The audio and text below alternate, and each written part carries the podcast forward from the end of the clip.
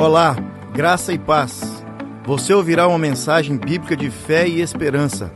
Estamos orando para que esta mensagem lançada germine, cresça e frutifique em sua vida, para a glória de Deus Pai. Jesus te abençoe. Enquanto andava à beira do mar, mar da Galiléia, Jesus viu dois irmãos, Simão, também chamado Pedro, e André, que jogavam as redes ao mar, pois viviam da pesca. Jesus então lhes disse: Sigam-me, e eu farei de vocês pescadores de homens. No mesmo instante, deixaram suas redes e seguiram a Jesus. Pouco adiante, Jesus viu outros dois irmãos, Tiago e João, consertando as suas redes perto de um barco, o barco de seu pai, Zebedeu. Jesus também os chamou, dizendo: Sigam-me. E também o seguiram de imediato, deixando para trás o barco e o pai. Você pode baixar sua cabeça, fazer uma oração e dizer assim: Jesus, que a tua palavra, que é viva e eficaz, possa me ensinar uma lição hoje a respeito de quem eu sou em Cristo Jesus. Amém. A definição mais simples de discípulo é aquele que está sendo ensinado. Então, todas as vezes que você ouvir alguém perguntar, ou falar, ou responder, ou dizer alguma coisa a respeito de discípulo, você precisa lembrar disso. Discípulo é literalmente alguém que está sendo ensinado.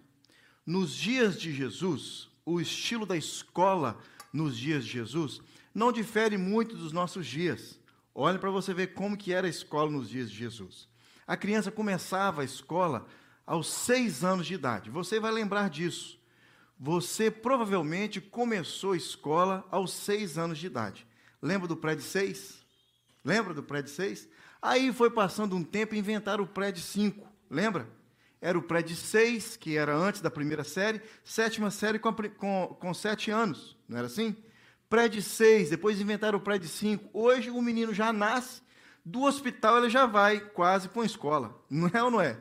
O pai tem que trabalhar, a mãe tem que trabalhar e coloca os meninos na escola. Então mudou um pouco nesse sentido de idade. Mas nos tempos de Jesus, começavam-se a escola aos sete anos de idade. Tudo começava, desculpe, aos seis anos de idade. Tudo começava aos seis anos de idade. A escola chamava a Casa do Livro. Então a criança de seis aos dez anos de idade, ela ia para a Casa do Livro. E na Casa do Livro ela começava a sua alfabetização, aprendendo a respeito dos cinco primeiros livros da Bíblia. Era a Bíblia que era o livro onde as crianças aprendiam a ler. E é através da Bíblia que elas também aprendiam a escrever. Então, a partir dos seis anos de idade, elas iam para a casa do livro, e na casa do livro elas tinham o primeiro contato com a Bíblia escrita. O professor, o mestre, passava no dedo das crianças no primeiro dia um pouquinho de mel e pedia para as crianças segurar um pouquinho de mel na ponta do dedo. E elas, elas colocavam o mel na ponta do dedo e ficavam ali brincando para a gota não cair no chão. E num determinado momento o professor falava assim: Olha, agora vocês vão chupar esse mel, lamber esse mel e elas passavam o dedo na boca, lambiam esse mel e o professor pegava ali um gancho e ensinava para eles assim: olha, que a palavra de Deus que vocês irão começar a aprender a partir de hoje, até os 10 anos de idade, ou seja, de 6 aos 10 anos, que essa palavra possa ser como mel na boca de cada um de vocês. Eu leio para você um texto que você lembra muito a respeito do mel. Lembra? Em Ezequiel, capítulo 3, versículo de 1 a 3, diz assim: Olha, filho do homem, coma este rolo que eu lhe estou dando e encha o teu estômago dele. Uma profecia de Ezequiel, quando eles acharam o livro, olha, a Bíblia. Então eu comi e em minha boca esse livro era doce como o mel. E assim a criança começava a escola aos seis anos de idade. Aos dez anos de idade, ela tinha aprendido todo o Pentateuco, os, quatro, os, o, é, os cinco primeiros livros, é, Gênesis, Levítico, Número e Deuteronômio, os livros de Moisés. Eles já haviam aprendido todos esses cinco livros. Então a criança passava aos dez anos para uma outra fase que chamava a casa. Olha lá, onde que está aqui? A casa é, do aprendizado. Então ela saía da casa do livro e ia para a casa do aprendizado. Na casa do aprendizado, ela já aprendia as outras coisas da vida. Na casa do aprendizado, ela já sabia o que Deus havia escrito através, Moisés havia ditado, escrito através é, do Espírito Santo de Deus, a história, a raiz, onde, onde eles vieram, quem é Deus e toda a lei de Deus. Então eles passavam agora, aos 10 anos, para a casa do aprendizado.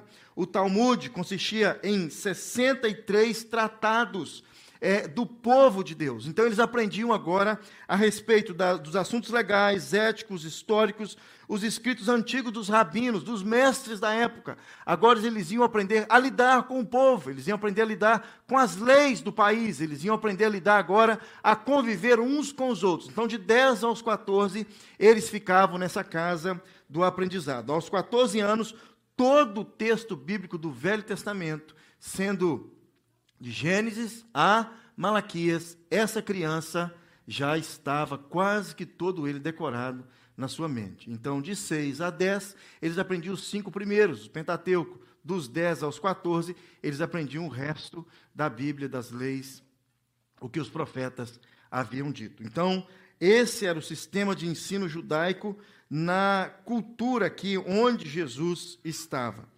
O, a casa do aprendizado, aos 10 anos de idade, eles aprendiam a fazer perguntas. Eles aprendiam a responder perguntas. Eles usavam um sistema de perguntas e respostas.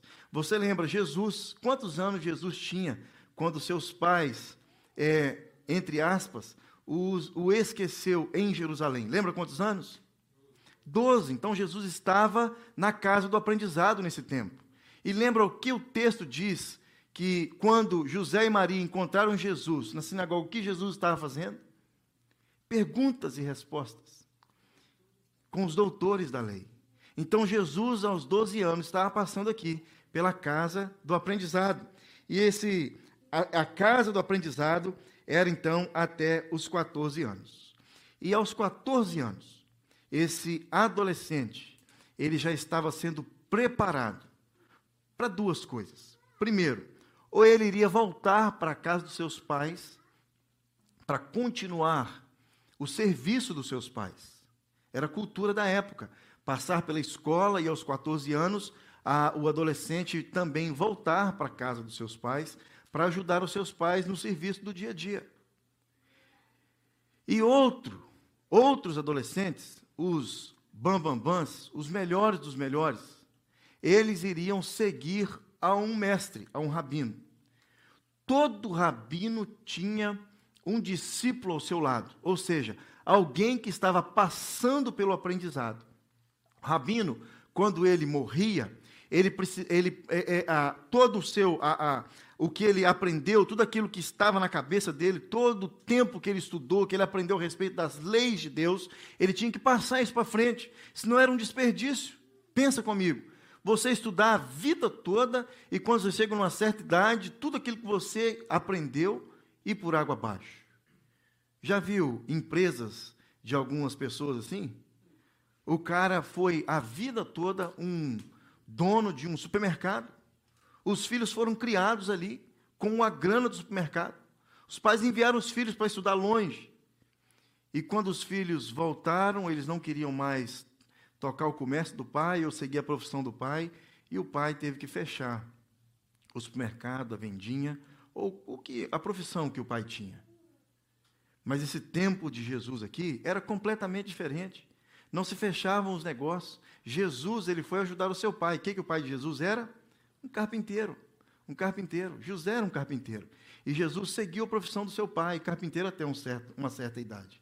Esses discípulos que vocês acabaram de ver no vídeo aqui eram pescadores, seguindo a profissão dos seus pais. Então, aos 14 anos, toda, todo adolescente, ele tinha decorado todo o Velho Testamento. E esse adolescente, o melhor dos melhores, iam seguir a um discípulo, a um, a um mestre.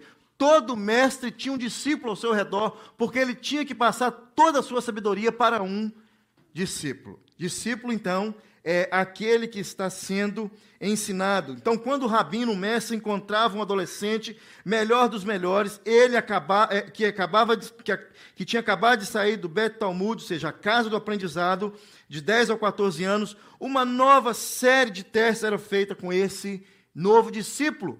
Esse novo discípulo iria aprender do mestre, iria reproduzir, quando o mestre, quando o mestre morresse, tudo aquilo que o mestre sabia.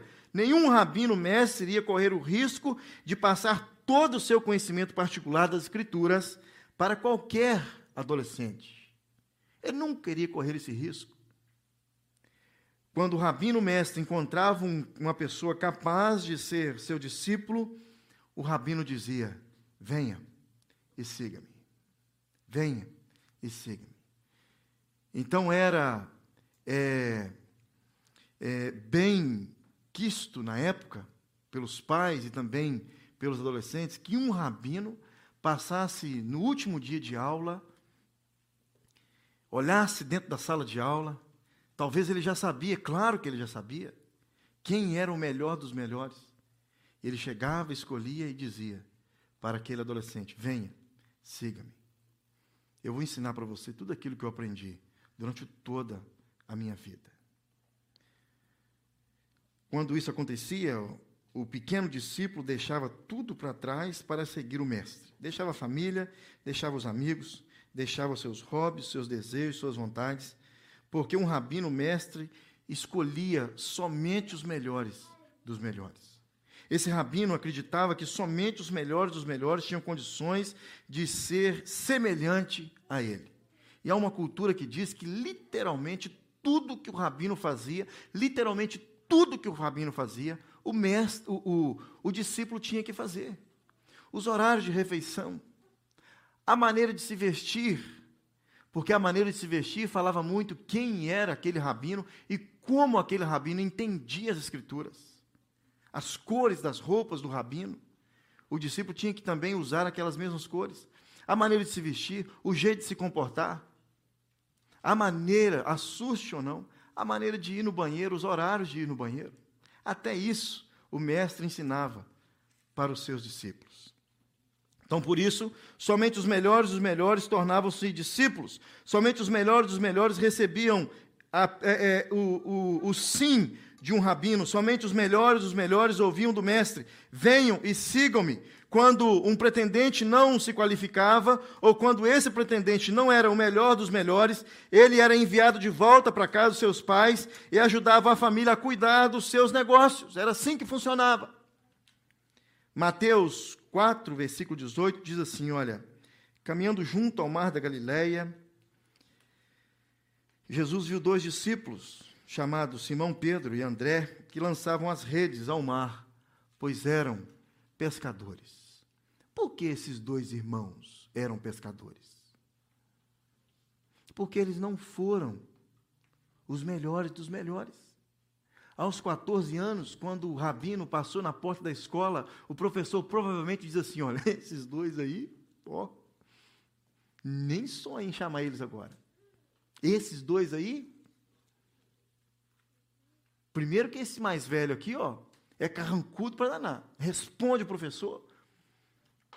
Está ensinando para o menino a respeito de Noé, ele fala assim: quem que é esse tal de Noé? Imagine o professor ensinando Pedro a respeito da, do que aconteceu no começo da história bíblica. O que, que Pedro falava para esse professor?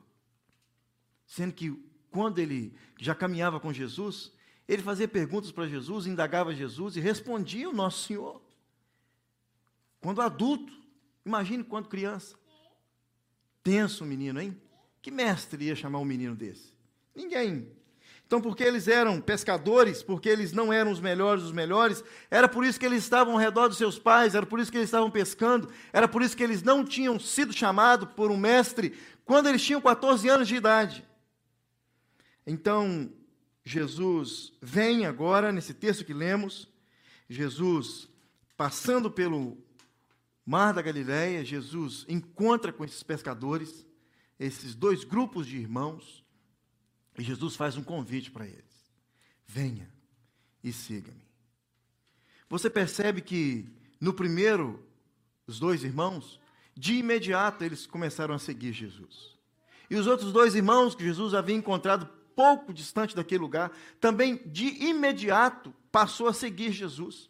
E pensa numa coisa que eu tinha dúvida na minha cabeça quando eu li esse texto. Será que coisas, perguntas passavam na minha cabeça? Será que esses moços aqui não tinham família, não? Esses homens não tinham responsabilidade nenhuma, não, Adalberto? Esses homens aqui, eles não tinham funcionários aqui, eles não tinham pessoas que dependiam deles, eles não tinham família. Pedro, você sabe que tinha família. Eles não tinham família, não, para cuidar. Como que eles irresponsavelmente passaram a seguir Jesus de uma hora para outra? Já pensaram nisso ou não? Já fizeram essa pergunta aí ou não, quando você lê esse texto? Imediatamente eles passaram a seguir Jesus. Sabe por que, que eles passaram a seguir Jesus? Porque aos 14 anos eles estavam esperando que um mestre passasse na porta da escola e dissesse: Venha e siga-me. E eles tiveram que voltar para casa, seus pais. Eles não eram os melhores dos melhores. O mestre olhou para eles e disse assim: Olha, esse aí não. Vai ser os outros do lado ali. Mas esses dois irmãos aí, sem chance. Sabe por que eles deixaram imediatamente as redes e seguiram Jesus? Sempre quando o rabino, o mestre, dizia: Venha e siga-me, eles também estavam dizendo: Acredite, Eu acredito em vocês. Vocês podem se tornar semelhante a mim. Era isso que o rabino estava querendo dizer todas as vezes que o rabino chegava perto de um adolescente de 14 anos e dizia: Venha e siga-me.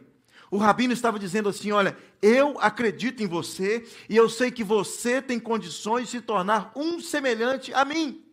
Você tem condições de gravar, de memorizar, de aprender tudo que eu aprendi durante anos. Você tem condições de fazer tudo aquilo que eu faço. Por muito menos eu e você largamos muitas coisas para estarmos aqui hoje, não é verdade? Largamos, alguns largaram os estudos, outros largaram o trabalho, os sonhos talvez, a formação no Brasil, uns para ter mais liberdade, deixaram tudo para trás, outros para se casar. Vários se mudaram para o Canadá, deixando a família, as amizades, imediatamente seguiram para o aeroporto. Deixamos tudo para trás para estarmos aqui. Versículo 21 e 22 diz assim: Olha, indo adiante, viu outros dois irmãos, Tiago, filho de Zebedeu, e João, seu irmão. Eles estavam no barco com seu pai Zebedeu, preparando as suas redes. Jesus os chamou e eles, deixando imediatamente o seu pai e o barco, seguiram Jesus. Esse vídeo que vocês viram aí faz parte da série The Chosen, Os Escolhidos. E logo depois dessa cena, Jesus encontra com esses dois irmãos, Tiago, filho de Zebedeu, e João, seu irmão.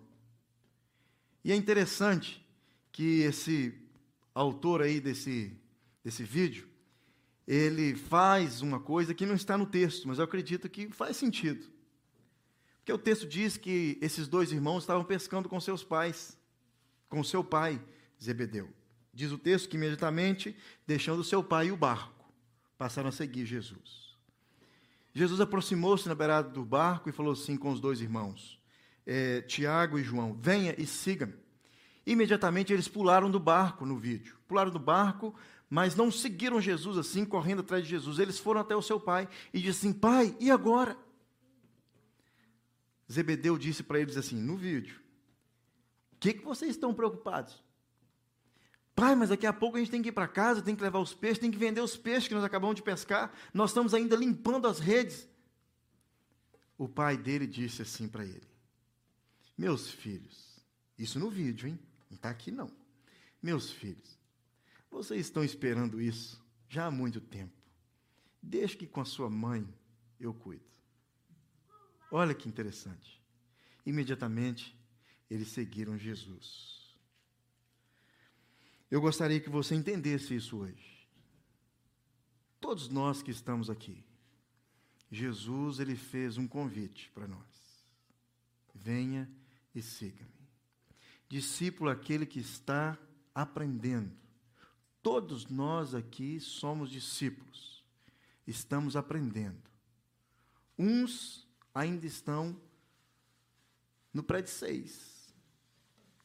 Outros na quarta série, não é? Outros já estão aí primeiro ano, segundo ano, grade 11, 12.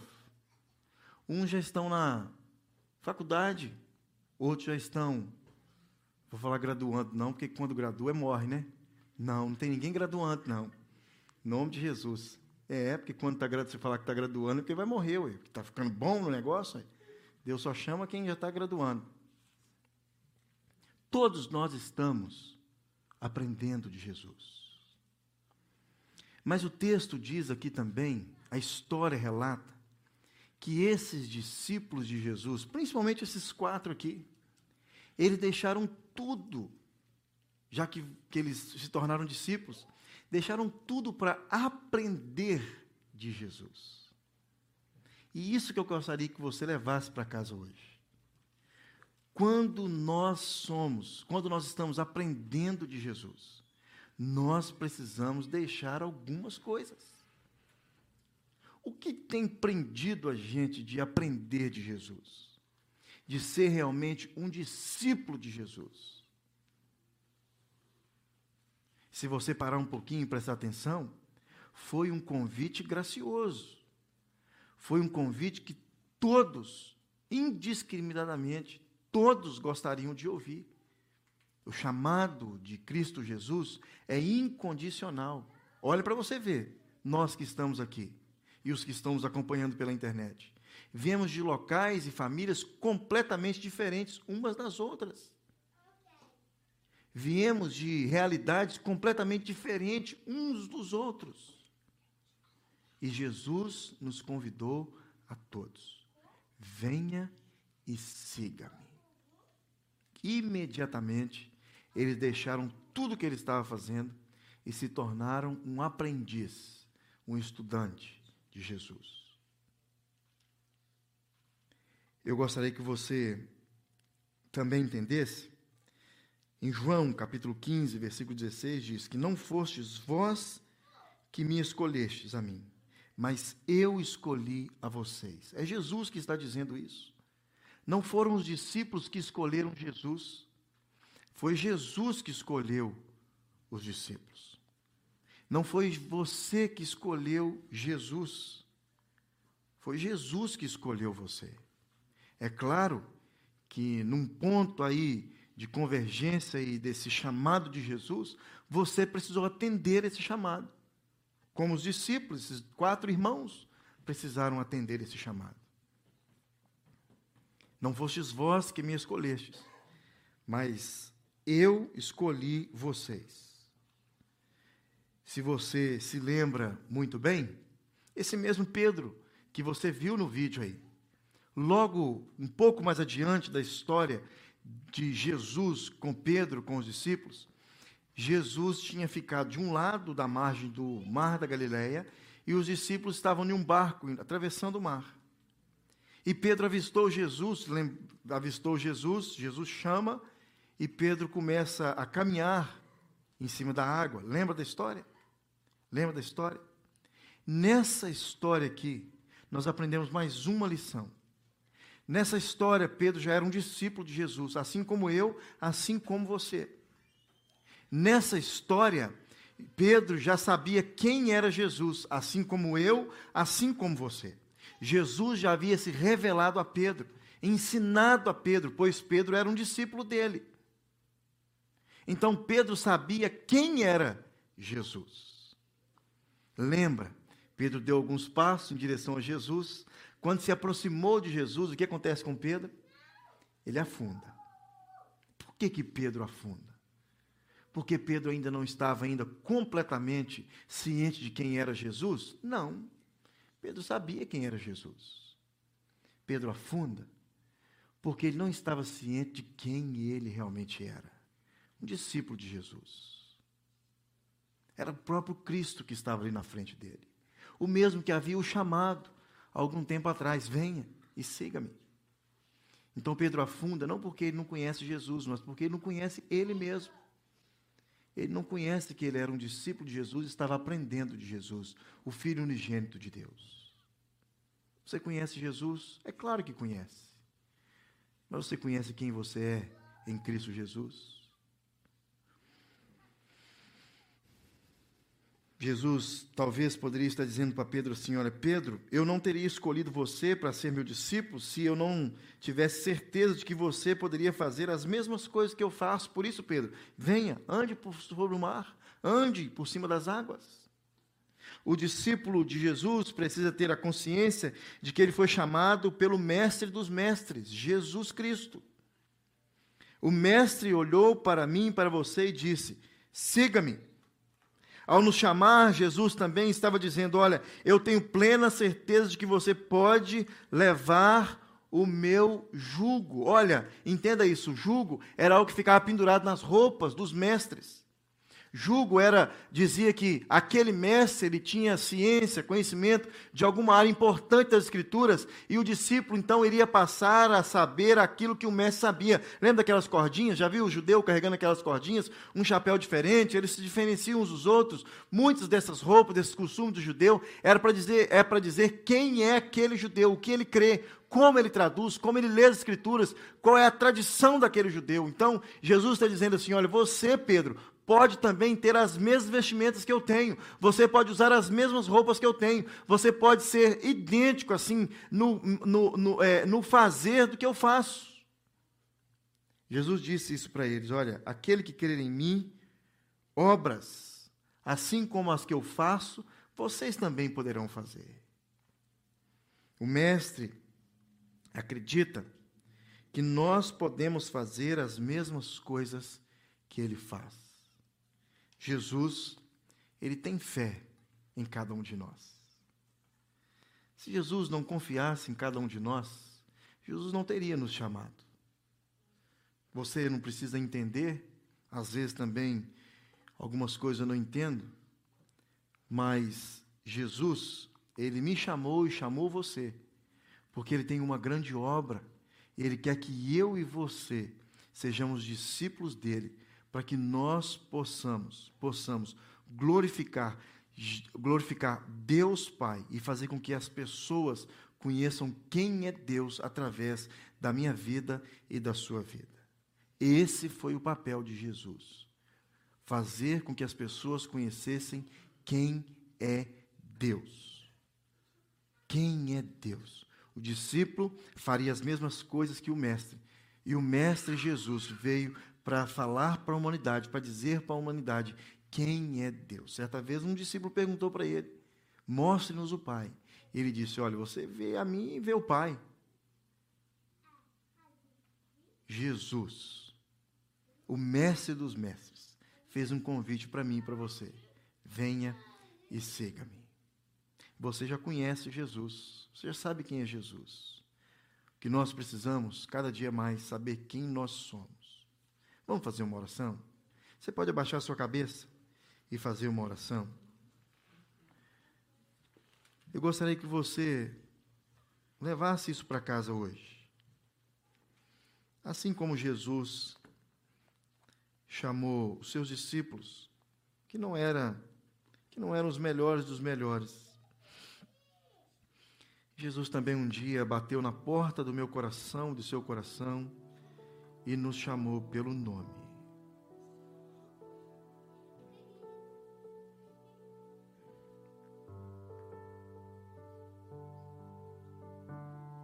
Tenho certeza que você já ouviu a voz do Espírito Santo de Deus chamando e convidando você e dizendo: Venha e siga-me.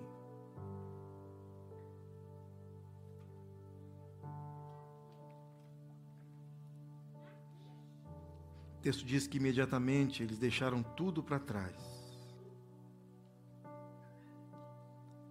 e seguiram Jesus. Esse tudo para trás, para mim e para você hoje, ele pode ser coisas completamente diferentes dos discípulos. É claro, naquele contexto eles deixaram o convívio da sua família por alguns dias.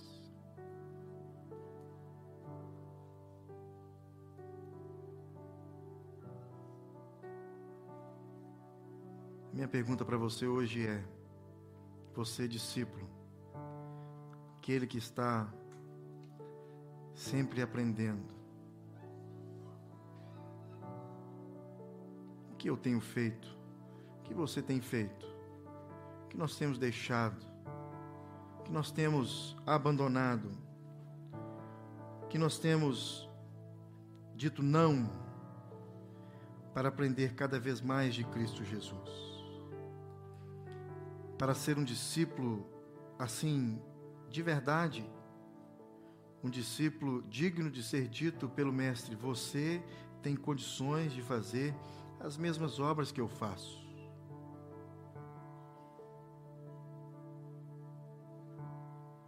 Deus, o Senhor conhece o nosso coração, o Senhor sabe, Deus, do convite que o Senhor fez para cada um de nós. Foi o Senhor mesmo que fez esse convite, Deus. Foi o Senhor mesmo que chamou pelo nome cada um de nós, do mais novo ao mais velho aqui nessa noite. É o Senhor, Deus, que ainda hoje, nesse culto, nesse tempo, tanto aqui presencial como online, que está fazendo o convite para alguns: venha e siga-me. Deus, que a tua voz Deus, que o som da tua voz, assim como esses irmãos reconheceram ali, ainda no barco, o Senhor se aproxima, o Senhor dá uma ordem, mesmo sem entender, eles obedecem a tua ordem. Eles observam, Deus, a olho nu o milagre do Senhor na frente deles e reconhecem que o Senhor é o Mestre que tanto esperavam.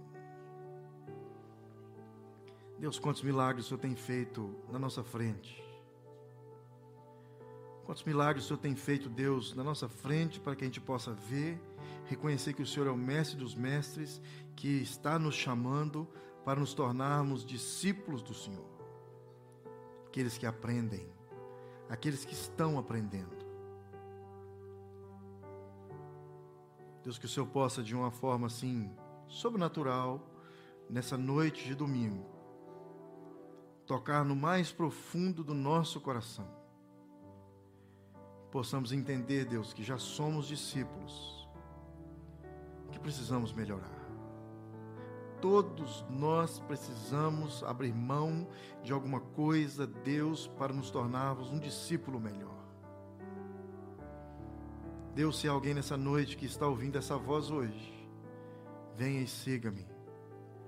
Que a partir de hoje, Deus, já possa começar sendo um bom discípulo, aprendendo do Senhor. De nós que já somos discípulos, Deus, há algum tempo, que o Senhor possa, Deus, martelar no nosso coração nessa noite, mais uma vez, martelando, Deus, que somos discípulos do Senhor, somos discípulos do Senhor, somos discípulos do Senhor. O Senhor nos chamou, o Senhor nos chamou, o Senhor fez um convite: venha e siga-me. Imediatamente deixamos Deus e seguimos o Senhor. Confirme isso, Deus, do nosso coração, para a glória para o louvor do teu nome. Amém. Amém. Amém. Vou dar uma descontraída. Você pode virar para a pessoa que está do seu lado, se for marido, se for esposa, e assim: Olha, eu sou um discípulo de Jesus. Aí, a Alon na sua frente, um discípulo de Jesus, o Eduardo. Olha o William aqui, ó, discípulo de Jesus. Eu sou um discípulo de Jesus. Louvado seja o teu nome. Jonathan, God bless you, brother. They translated for you or you don't need translation? Or they translated? Beautiful, beautiful. Thank you, Jonathan. Thank you. Amém, meus irmãos? Vamos ficar de pé? Eu gostaria de dar quatro recados, aliás, cinco recados para você. Se eles vierem na tela, glória a Deus, aleluia. Primeiro recado, no dia 29, agora desse mês, antes da nossa grande celebração de Natal, nós temos ainda cinco, seis, mas vou falar de quatro apenas, grandes programas aqui na igreja. O primeiro é no dia 29 de outubro, olhe lá, 29 de outubro, 7h30, um encontro aí com os casais. Pastor é, Thales vai estar aqui, pastor Thales de Boston, vai estar aqui conosco falando para os casais. Então, se você é casado, sábado, dia 29, aqui é o seu lugar. Amém?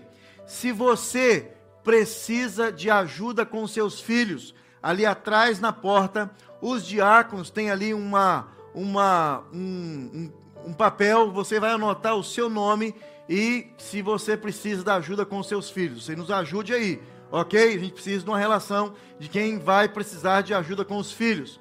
Nossa outra programação, logo depois dessa, essa é no sábado, dia 31, segunda-feira, 31 de outubro, de 6 às 8, o Aleluia. Você já sabe como funciona. Você traz os seus filhos aqui, deixa os seus filhos aqui, e nessa especial nós iremos subir e os pais que trouxerem os seus filhos irá começar a nossa jornada de oração. Nossa jornada de oração do mês de é, novembro começa nessa segunda-feira, dia 31, último dia do mês de outubro. Então nós vamos ter nossa jornada de oração do mês de setembro, de, de novembro, a partir do dia 31 de outubro. Você vai trazer o seu filho, deixar ele aqui embaixo e subir para a jornada de oração. Amém? Segunda a domingo, nossa jornada de oração. Nossa terceira programação é, olhe lá, batismo, gente. Batismo aqui na igreja. No primeiro domingo do mês de novembro teremos batismos. Algumas pessoas já nos deram o nome, não é, Brena? Vamos batizar aí, ó, no dia 6 de novembro. Fiquem atentos aí, nós vamos mandar uma mensagem para os que deram os nomes. Nós vamos encontrar com vocês alguns dias antes do batismo para mostrar para vocês o que é a beleza do batismo. Amém? Mais uma.